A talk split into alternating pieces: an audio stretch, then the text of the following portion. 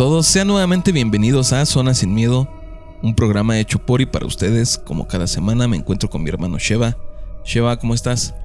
¿Qué onda, Van? Otra vez estamos aquí en, en su podcast. Este, agradecerles por la, por la recepción y este...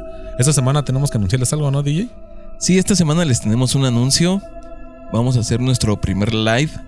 Entonces, a todos los que quieran participar, los invitamos a que este sábado 19 se unan con nosotros. Estamos apenas preparando todo. Va a ser en un grupo de Facebook, se llama La Casona del Terror. Pueden seguirlo, lo vamos a compartir en nuestra página oficial que es La Zona Sin Miedo. Ahí les vamos a dar más detalles sobre la hora. Yo creo que va a ser como a las entre 8 y 10 de la noche, ¿no? Sí, el sábado 19 de marzo va a ser el, el live. Pues para que lo compartan. Igual si tienen alguna, alguna duda con respecto a, pues a lo que hacemos, quieren contarnos algún relato, pues básicamente eso se va a tratar. Entonces, este, pues pregúntenle, ¿no? Yo creo que todos en la familia tenemos algún, algún relato, alguna historia. Y este, pues para que preguntemos y toda la comunidad se dé cuenta de que pues, sí, sí somos bastantitos los que, los que compartimos aquí la, la zona sin miedo. Sí, aparte de leer sus relatos, pues vamos a estar platicando con ustedes, van a poder hacernos las preguntas que ustedes quieran, vamos a responder todas sus dudas, sus comentarios acerca de, del programa, entonces pues vamos a pasarnos una buena noche este 19. Entonces los invitamos a que nos sigan en Facebook, nuestro Facebook es La Zona Sin Miedo, así búsquenos en Facebook. El logotipo pues ya lo conocen, viene La Zona Sin Miedo y la fogata.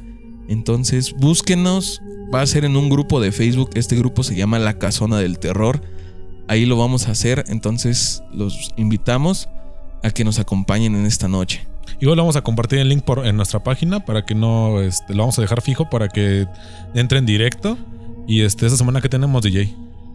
Esta semana les traemos dos relatos, los dos relatos pidieron que fueran anónimos. Entonces, ¿qué te parece si comenzamos? Sí, pues vamos a, vamos a darle. Entonces vámonos con el primer relato.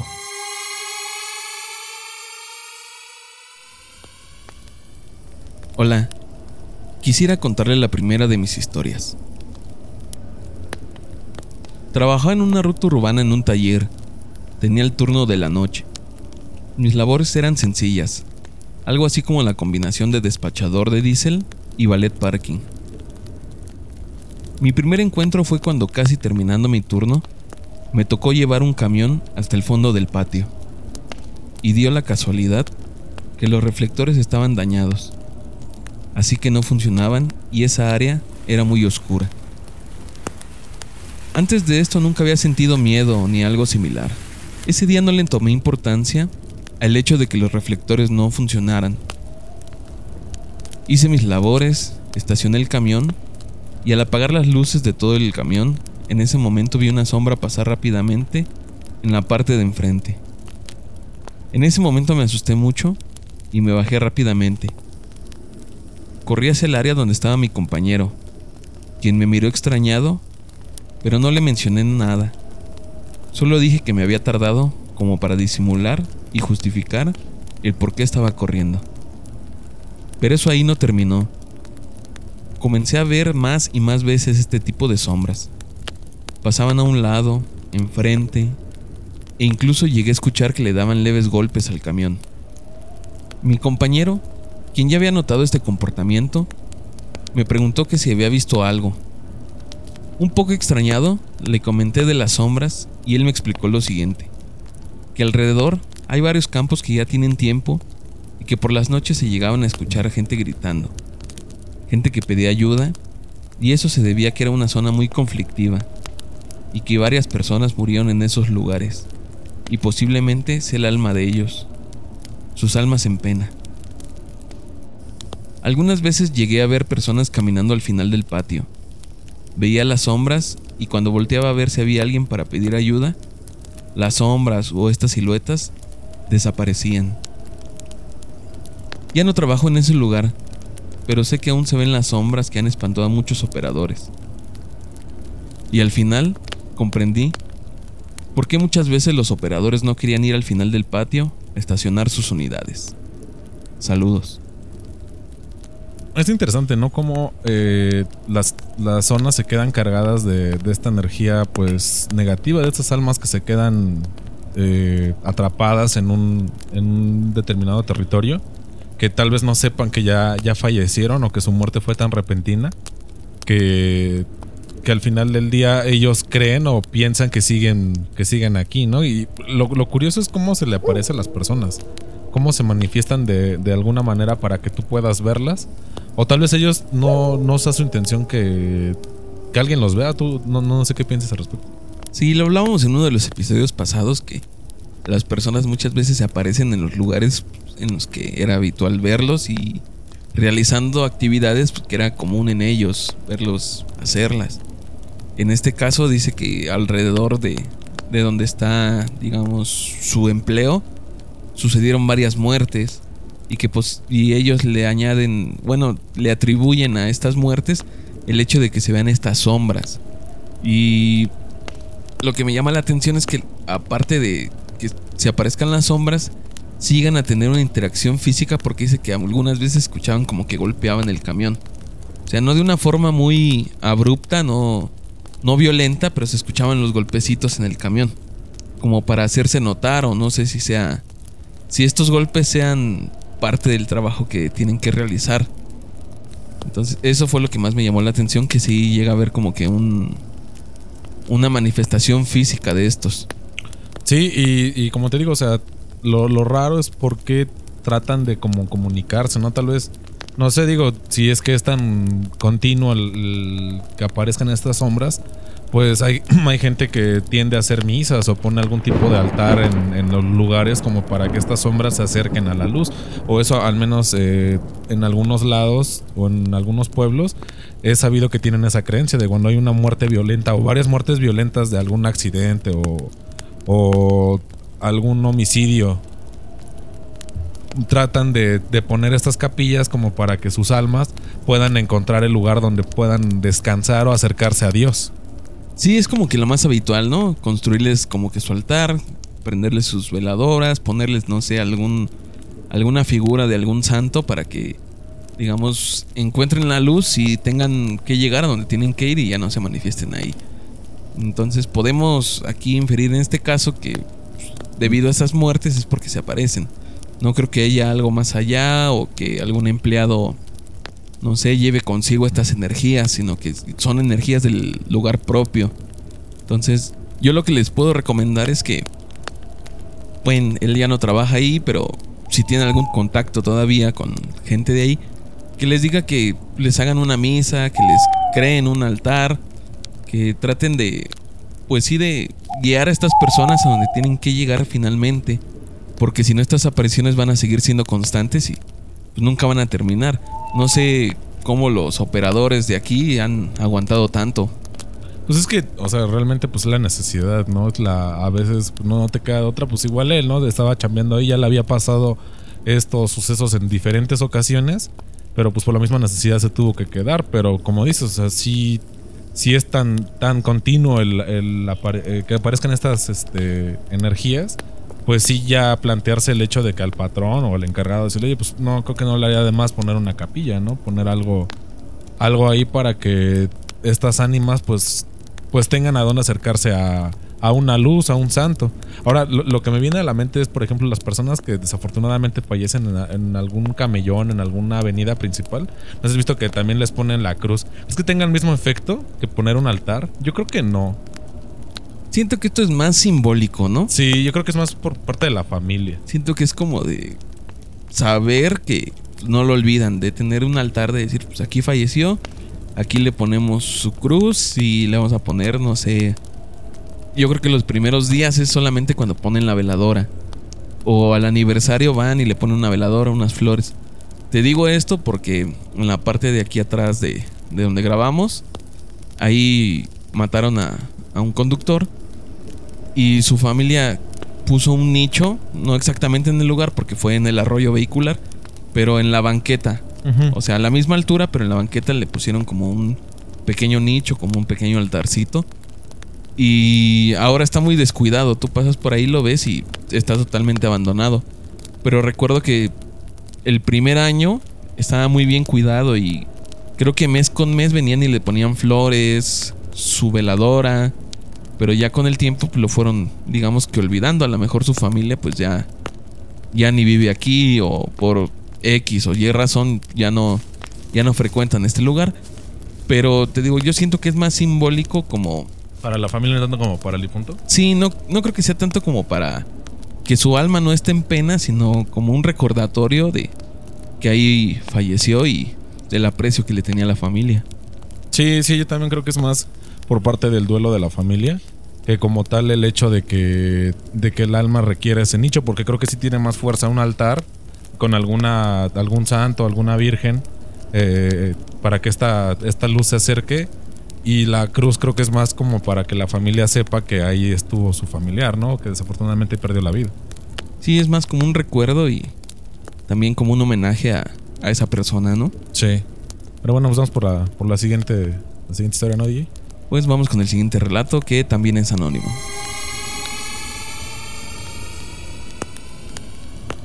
Hola, buenos días. Quisiera compartirles la historia paranormal que viví junto con mi esposo.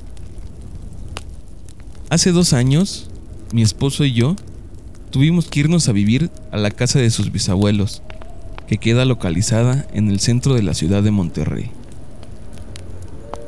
Tuvimos que quedarnos ahí por un año ya que estábamos buscando nuestra casa ideal para comprarla. Entonces iba a ser temporal.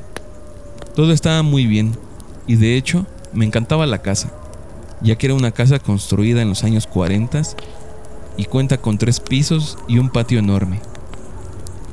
Todo iba muy bien hasta que un sábado en la tarde empezaron a fallar las tuberías de la casa, entonces mi esposo tuvo que contactar a un plomero el plomero llegó y descubrió una pequeña fuga en el primer piso. El trabajo no lo podía realizar solo, así que llamó a refuerzos. Entonces llegaron a la casa dos plomeros más.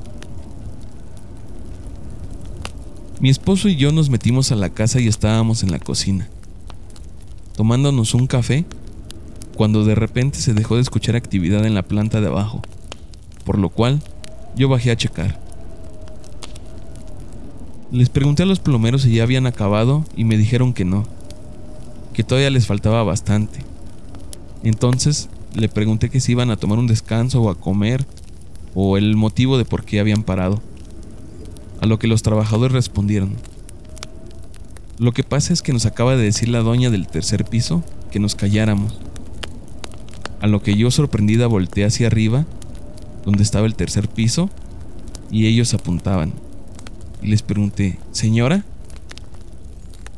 Me dijeron que sí. Nos hizo una señal que nos calláramos y yo, aún sorprendida, pero a la vez espantada, les seguí el juego.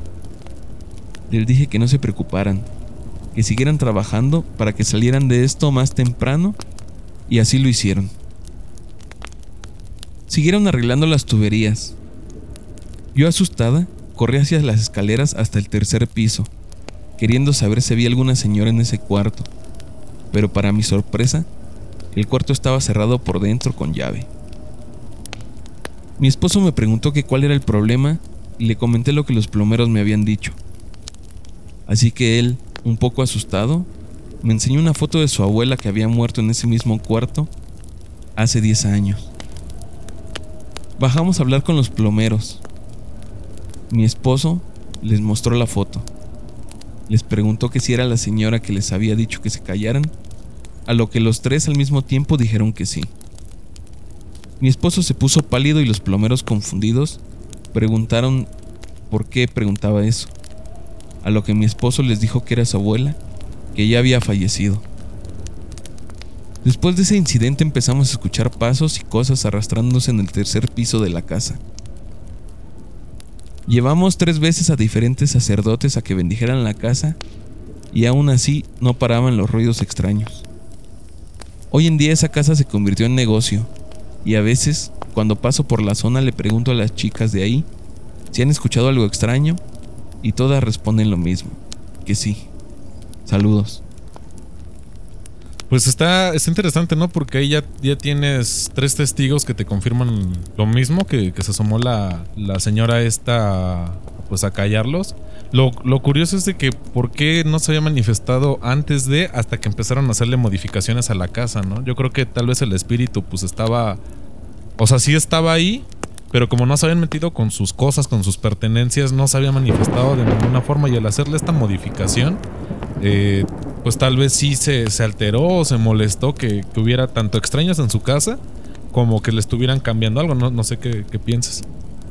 Sí, también tengo la misma idea de que el espíritu seguía ahí. Mm, hasta el momento no se les había aparecido porque pues, todo continuaba normal, ¿no? Pero pues, a lo mejor la señora muy celosa de sus cosas. Y en cuanto llegaron ellos y empezaron a trabajar, pues ya sea esto que le haya molestado, que que interfirieran en sus cosas o el mismo ruido, ¿no? Sí. Es que dice que empezaron y se escuchaba el ruido. A lo mejor también a esta entidad le molestaba el ruido o le molestaba que, que estuvieran pues dañando o alterando las cosas como tal estaban. Y fue cuando se manifestó y les quiso hacer parar. Por lo que veo, solo fue esa ocasión, ya que me imagino que lograron concluir su obra. Mm, sí, pero, o sea, lo curioso es de que no nada más fue el ruido lo que, lo que afectó. Yo creo que sí fue más a la modificación de la casa que tal vez no se rompieron un mosaico, porque pues al final las tuberías pues van por dentro. Entonces al momento de romper la pared o romper alguna parte de la casa que era importante para la entidad, fue que se empezó a manifestar. Porque posterior a que terminaban el trabajo o que nos comenta que días después o meses después todavía se siguen oyendo los ruidos, fue que sí se molestó esta entidad al hecho de que todavía se sigue manifestando hasta la fecha en, pues en la casa esta. Sí, ¿no? Te da a entender como que si hubiera estado en un letargo y con esto la despertaron y ya todo el tiempo está ahí pues manifestándose y como manifestando su inconformidad. Ahora, lo, lo curioso también es cómo aislaron la, ese cuarto, ¿no? O sea, fue tanto la devoción de la familia para que nadie entrara a ese cuarto o qué tiene ese cuarto para que le echaran llave. Porque, bueno, dice la, la, chica que nos envió el relato que, que no, este, no pudo abrir el cuarto porque tenía llave. Sí, y que estaba cerrado por dentro. Ajá. Sí, me imagino que sabemos que es difícil la pérdida de un familiar y más cuando es en casa. Ya ves que dice que la señora falleció en ese mismo cuarto. Sí. Me imagino que a lo mejor para la familia pues es doloroso volver a entrar a ese cuarto y entonces se aíslan de ahí. Lo que hacen pues es a lo mejor su cuarto sigue tal y como lo dejó esa persona. Lo único que hicieron pues fue ya clausurarlo prácticamente y no permitir que nadie más entrara y a lo mejor el, el espíritu de esta persona sigue ahí dentro del cuarto, pero como nadie se mete directamente ahí o algo, no, no había tenido esa necesidad de manifestarse hasta que fueron estas personas, hicieron lo que su trabajo prácticamente y este espíritu fue cuando se, se mostró ante ellos.